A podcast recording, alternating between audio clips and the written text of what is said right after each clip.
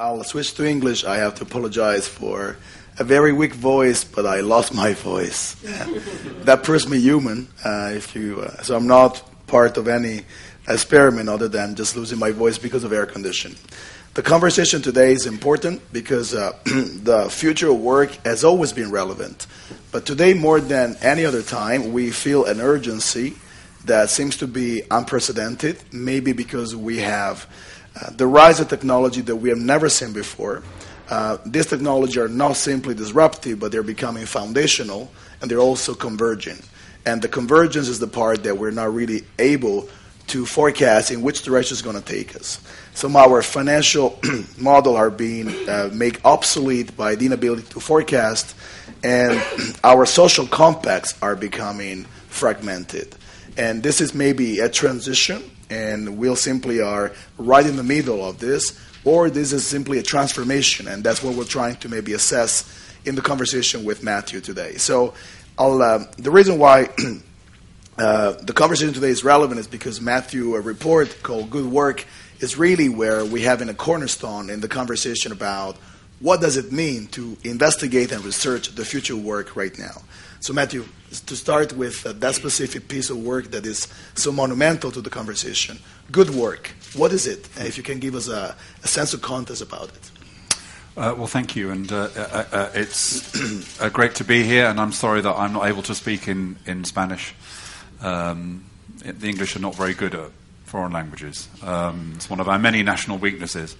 Um, uh, so, Good Work is the title of my uh, report, uh, and it was also the title of the government's uh, report, uh, the re- government's response to my report. Uh, and I'll come back to the question in a moment, if I might. I think it might be useful for me to briefly summarize um, the context for the report and what I looked, uh, looked at in that report.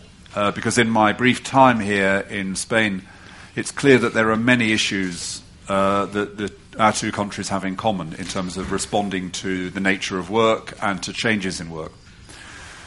Uh, so, the context for my work when the Prime Minister asked me to undertake this review um, in 2016, autumn 2016, uh, is that the UK has a, a, pretty strong record in terms of job creation, uh, low unemployment, high labour market participation.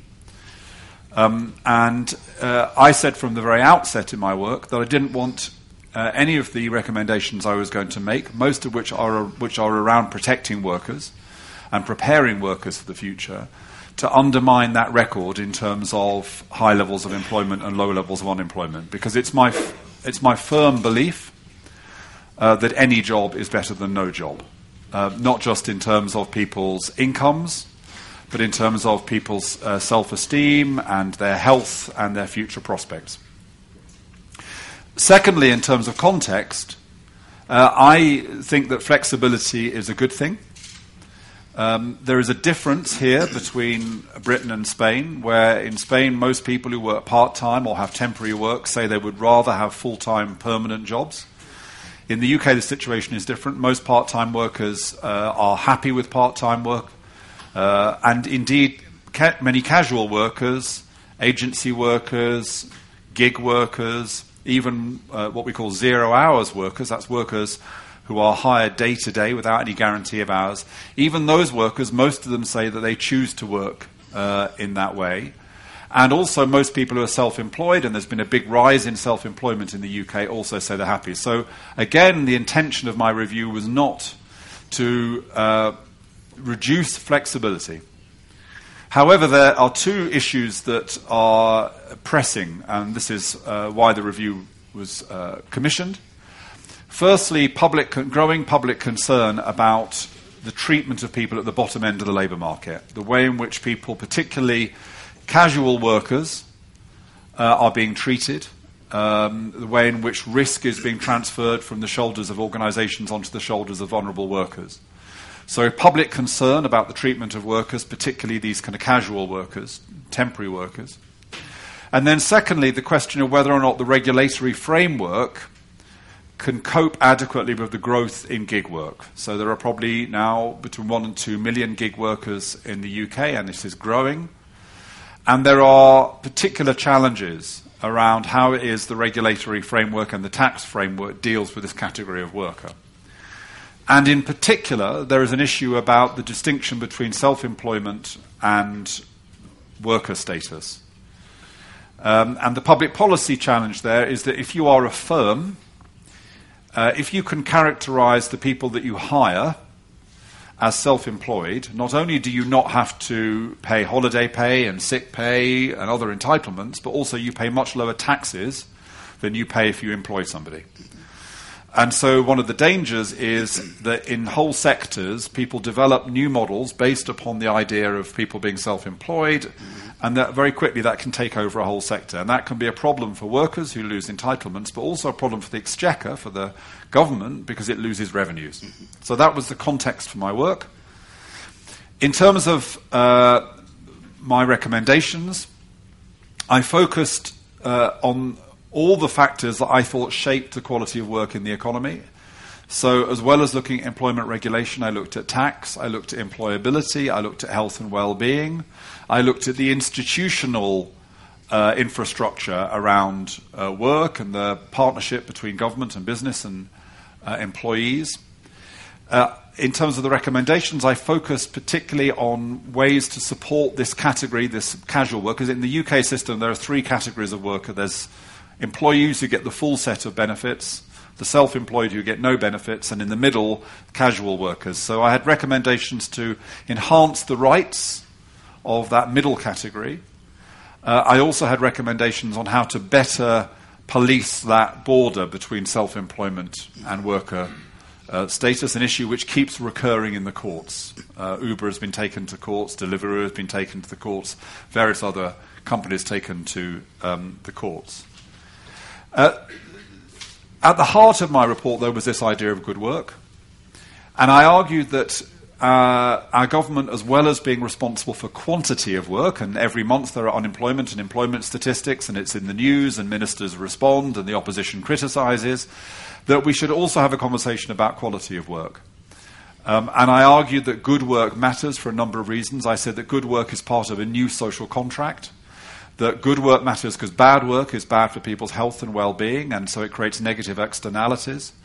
That bad work is part of the UK's productivity problem. If work was better, then our productivity would be higher. Um, that good work is part of our story about citizenship and active citizenship. Um, and finally, and this is something we'll move on to, that good work is important as we think about the impact of technology on work. And as we think about technology and how it's going to change work, we should have in mind the goal that technology enables people's working lives to be better. Um, now, the government has responded to my report, uh, and um, they have been very positive about it. They have uh, said they're going to implement a number of the recommendations, and they're consulting on another set of recommendations. Indeed, just this morning they launched a consultation over one particular idea that I had, which was that workers on minimum wage, those casual workers who are not guaranteed hours, so zero hours or low hours workers, would be paid a higher minimum wage for hours that aren't guaranteed. Well, yeah? And that's an attempt partly to give more money to those workers, but mainly to incentivize firms to think a bit harder about whether they could guarantee more hours to people. Because if you have no guarantee of hours, it's hard to get a mortgage, it's hard to get a loan, you suffer higher levels of insecurity. And too many companies in Britain are simply transferring risk onto the shoulders of workers, and they could do much better to provide more security to more, uh, more people. Uh, to close, I would say this that um, uh, I, I, I, might, I might sometimes asked how many points out of 10 would I give the government for their response to my recommendations? And I say, well, I give them four out of 10 so far, but depending on what comes out of the consultation, that might get to seven or eight out of ten, which isn't bad. Because most reviews get buried and nothing ever happens to them. So I'm quite proud of that. But whatever happens, I think two important things have happened. And remember that we have a conservative government in the UK, and my background is in the Labour Party.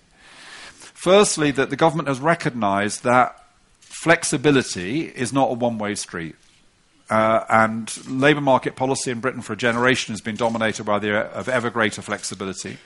And the government recognises that flexibility has got to also balance considerations about social justice and fairness, and also about sustainability, fiscal sustainability, um, the sustainability of the tax base.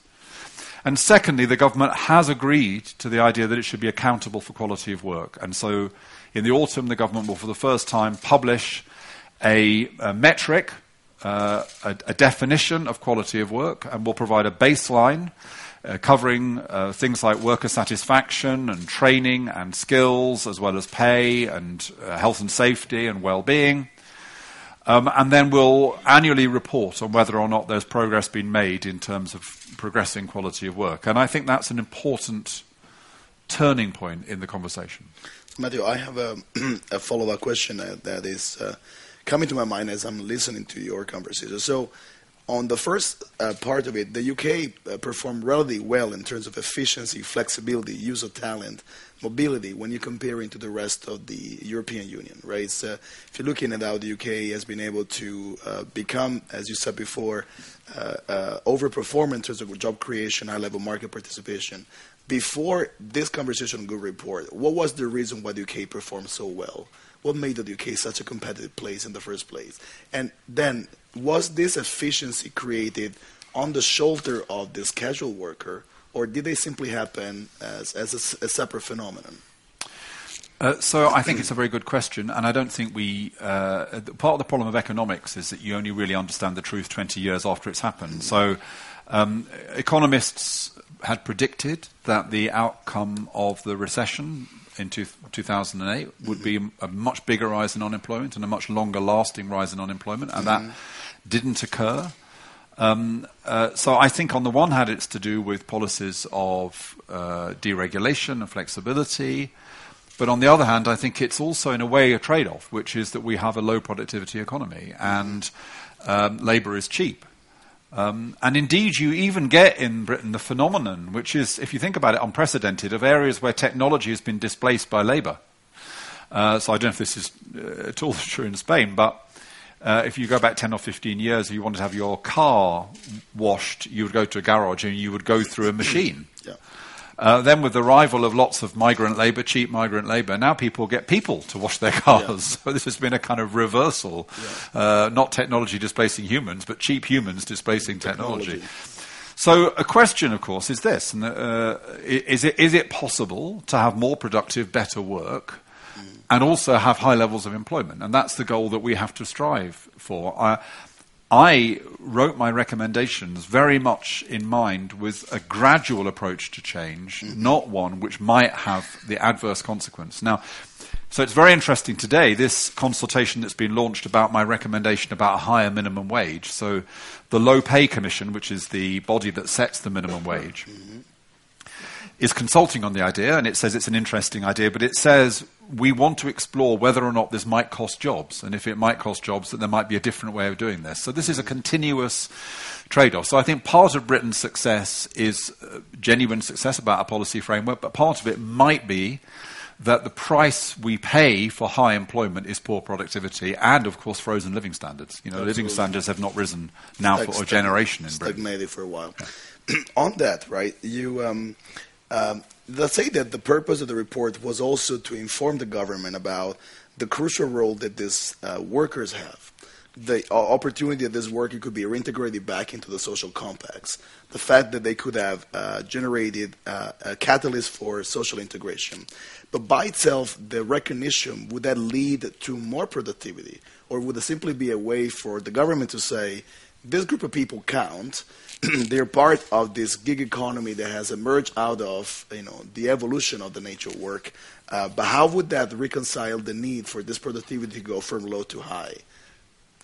So um, I think that one of the things that um, is positive about the conversation in Britain is that there is a, an alliance between uh, people who uh, approach these issues of poor quality work from a kind of social justice perspective and progressive business leaders. Mm-hmm who believe that part of the reason for our poor productivity is a failure to engage employees, poor management. Yeah? Mm, okay.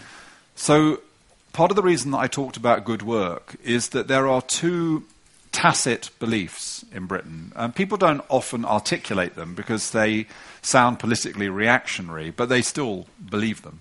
And those two beliefs are, first of all, a kind of master and servant view of work. That the deal at work is this you know, I pay you, and you keep your mouth shut and you do what you're told. Yeah? And uh, the evidence, I think, is overwhelming that actually, when you engage employees, you give employees a voice, uh, they understand what they're doing, they have a sense of purpose, uh, fulfillment, and respect, you will get more productive workers in that. Uh, secondly, there is also a view, which again is kind of tacit but is strong, which is there will just always be rubbish jobs. You know, uh, and thank goodness I don't have to do those jobs, and thank goodness my children never have to do those jobs. But there just always will be rubbish jobs, and I, I think we have to reject that as well. And it, it, on page one of my report, I said that every job should be fair and decent, and should give people scope for development and fulfillment. There is no job, in my view, which cannot be designed to enable people to have fulfillment in that job and, if they want to, to have the possibility of progression in that job. So, for me, the message here is let's not accept the idea of dead end jobs. And let's not accept an idea that what work is about is a kind of relationship of authority in which workers keep their mouth shut in exchange for pay. Very interesting. So, Matthew, I'd like maybe to uh, uh, eventually transition to our next important conversation. And when you're hearing conversation about future work these days, a lot of the conversation is about will this technology make us all unemployable? And so there's a lot of mystique about this. Uh, every generation went through a very comparable sense of mystique about it. I remember when in the 60s, the ATM was introduced, and we thought that no more people would work in a bank. But actually, in the opposite happened, more people were hired in a bank from there. And you could argue that every time that uh, civilization or society are facing technology they don't understand, they react in the same way. They think it will be a threat. Now, it's not different this time. There could be a threat. What is different that the technology don't happen transactionally by replacing us from what we were doing to something else, but there's a whole uh, archetype or ar- ar- overarching structure that's happening with this convergence from the Internet of Things to artificial intelligence, the fact that this technology are becoming general purpose, so they're becoming applicable to mass customization, to the idea about ledgers, blockchain. There's a whole conversation about something that is slightly different from before, because you go from transactional to now suddenly converging. We went from silo driven, improving the efficiency by replacing human labor with technologies. Now it's about an entire foundation that's being discussed. What are your thoughts about this? How do we tackle a conversation? And more than this, how do we make sure a conversation that doesn't lead to more mystique? But we're demystifying some of the also uh, urban legends that we have. Well, so we absolutely agree on this. Um, it's an unfortunate reality that if you want to get your book publicized, uh, you come up with a big, frightening number. Uh, so that's why there are so many books saying, you know, by next Tuesday, 45% of jobs will be gone. You, uh, will all be replaced by algorithms. You know, uh, it's a great way to get a headline, uh, sure. but it's baloney, yeah. basically. Yeah. Um, we don't know what the future holds. Um, in fact, the one thing I think we do know about technology uh, is that we always overestimate its impact in the short term and underestimate its impact in the long term. So, yes, technology will transform work, but it will probably transform work more in a kind of 20 to 30 year horizon. Mm-hmm. And so, by its very nature, it's incredibly hard to predict where the world will be That's right. then. Okay, so I think that a lot of these statistics that are thrown around are rather unhelpful, and in fact, um, the statistics range from 50% of jobs will go to 10% of jobs will be created. You know, the net plus 10% to net loss 50%. So that's not very helpful. Um, we need from a sort of research perspective, I think to remember that the two two of the very big variables here are first of all the state of the economy as a whole. Mm-hmm. So if economies are strong and they are booming and the world economy is strong, then it's possible to go through periods of transition in, in one way. If the economy is weak and problematic, then it's a very different matter. Um, and the second point is exactly as you say, business models. Until we know what the future business models are, mm-hmm. um, we don't know what future work will look like. And to give you two examples of this. One is the music industry. So, 10 years ago, people were saying, with the advent of streaming and pirating, uh, you would go to conferences and people would say the music industry is dead. You know, there's no value creation left here. People are getting it all for free. But what they didn't predict was that people would start listening to music through their phones and people would listen to lots more music. I'm old enough to remember when you used to have to go to a special room to listen to music. You know, you go to your house and you say, I'm going to go to my room to listen to music, you know, but now people listen to music everywhere. You know, there's probably people in the audience listening to music right now. Um, I don't blame you. I don't blame you. Um, uh, and secondly, in the UK, where the, you know where you know it's always raining, uh, we have gone from ten festivals. we have ten music. We, Fifteen years ago, we had ten music festivals in the summer in Britain. We now have a thousand, a thousand music festivals in the summer in the rain. So, um, uh, so the music industry hasn't died; it's changed. So what it turned out was that what what it was bad news if you manufactured CDs. Yeah. So if you're an investor and someone suggests investing in a CD manufacturing factory, I would think very hard about that. I don't think that's a wise call. Yeah? But but music industry has thrived. Or to take another example, one of the sectors that's been most affected by technology already is retail because of online shopping and because of automation within stores. The number of jobs in retail has gone up. Up. But they've moved to warehouses mm-hmm. and they've moved to delivery, to vans. Yeah. And, yeah. Now people say, oh, yeah, but soon there'll be robots in the warehouses and soon there'll be driverless vans. But if you talk to retail, a lot of people in retail are saying what they'll have to do is change the nature of retail. It'll less be about selling things and more about selling an experience.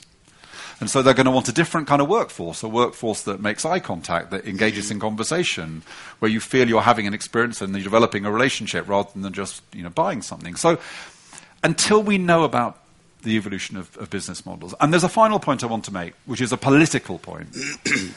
uh, I worry that for a lot of people, uh, they feel about technology uh, that the, that the, conversation is negative and deterministic. Mm-hmm.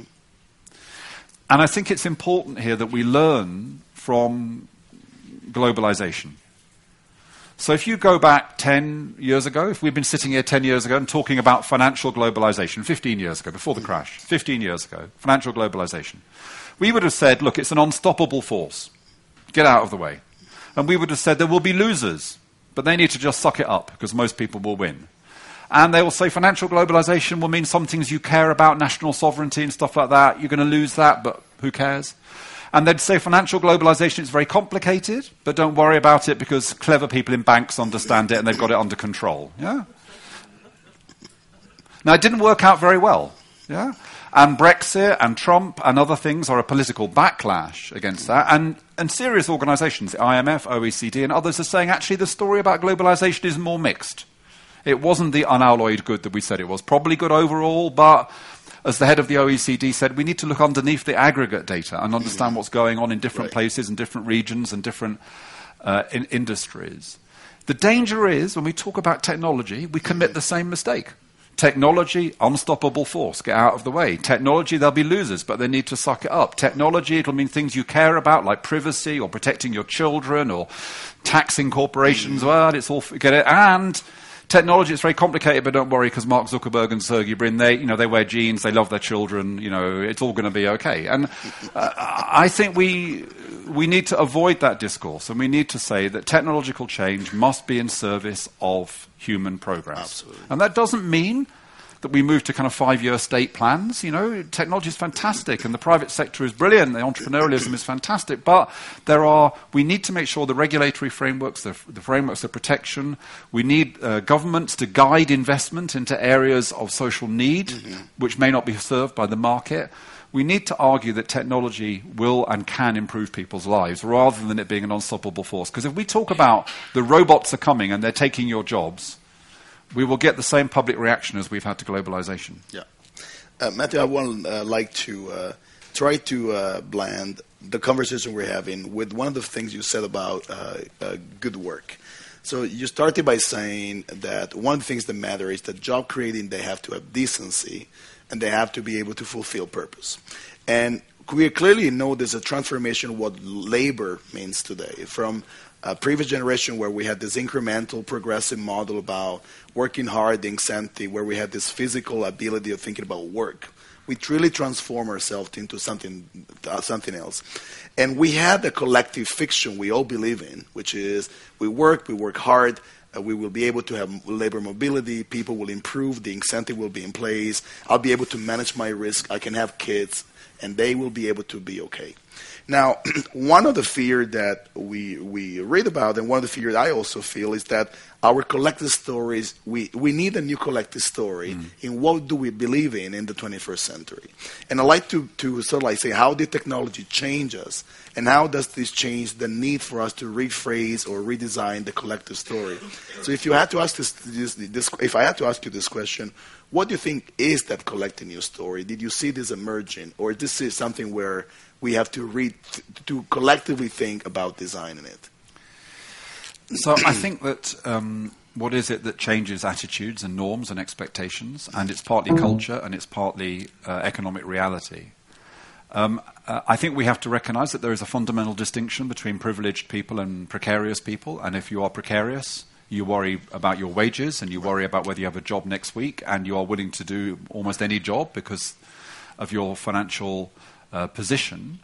I think when it comes to what sometimes is called talent, when it comes to recruiting uh, people, uh, there is a recognition now that uh, uh, younger people care about purpose and meaning in work. They want to have autonomy uh, at work. They don't want to feel like they are automatons and controlled in kind of hierarchical bureaucracies. Uh, they want balance between work and the rest of their lives. Yeah. yeah?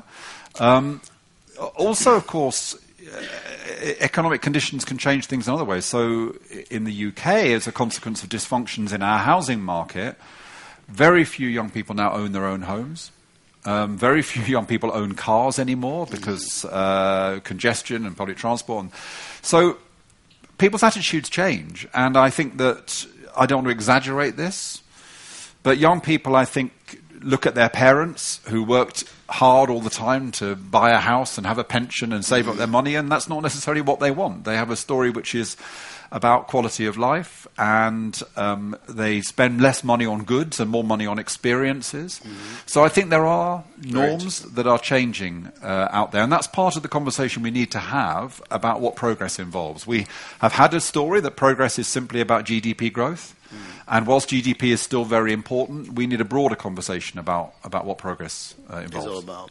I uh, remember meeting uh, um, an AI scientist in, uh, in an event in Barcelona, and he told me the purpose of technology is to make technology invisible so that we don't have to worry about it, but we can live our own life. And I think the fact that technology by itself, we always become a driver of efficiency. The point is, how do you make it instrumental to maximizing human well being?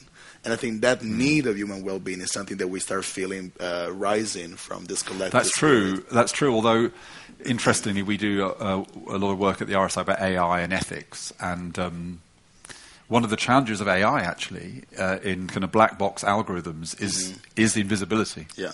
Uh, not knowing why the decision was made creates kind of big challenges actually around regulatory systems. So uh, there's a, a, a, big question mark, I think, still about whether or not the public will accept decisions made by, by black box algorithms, or you can't. Exp- and so now, the, some people say, "Well, so you shouldn't allow that to happen." Yeah. Other people say, "No, we can invent technological solutions, so we can find out why the algorithm uh, made that decision." So.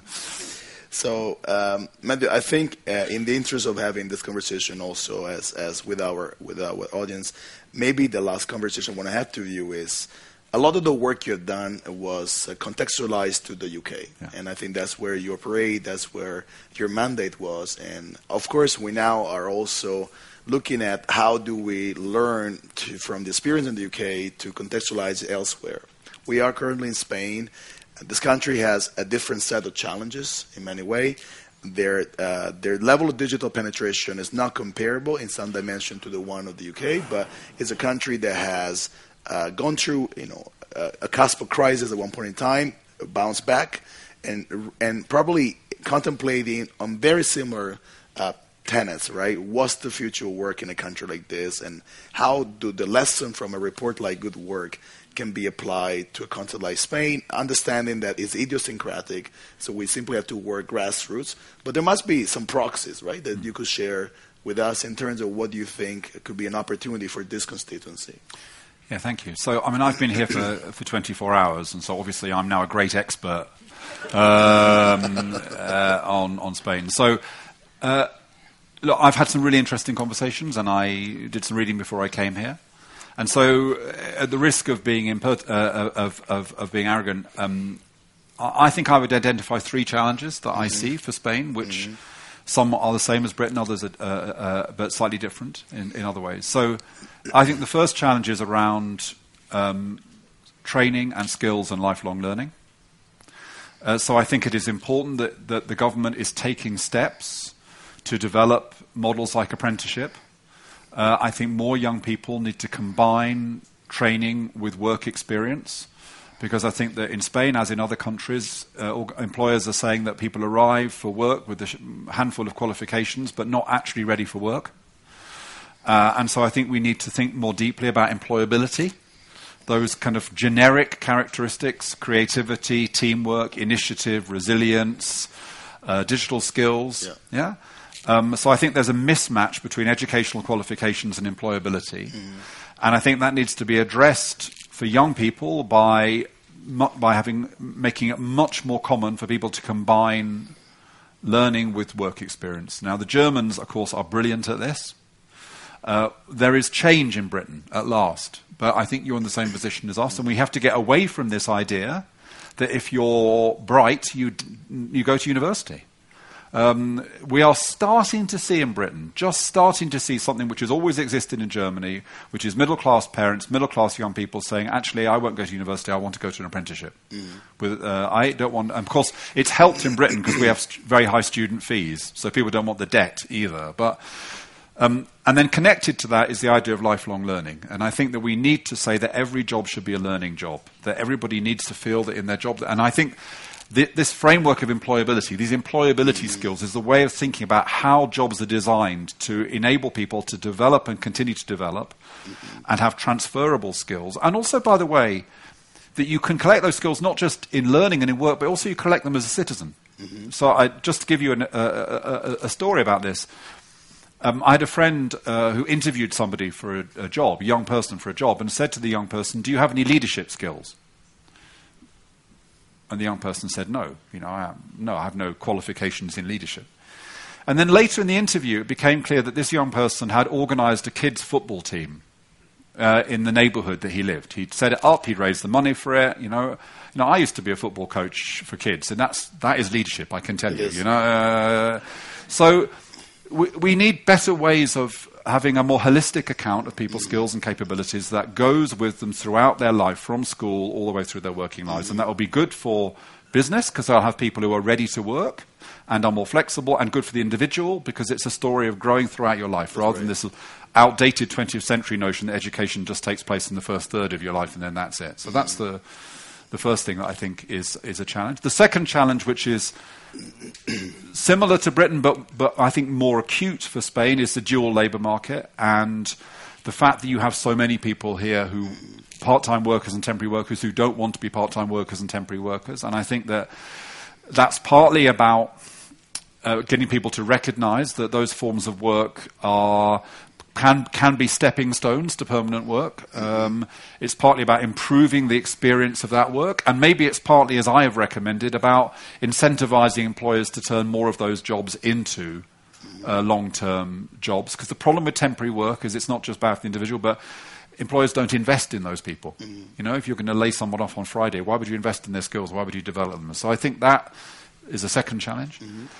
And I think the third challenge, where actually you're ahead of Britain, but I'm not sure you're exploiting it fully, is that we are just starting in Britain after 30 years of rejecting any notion of industrial partnership.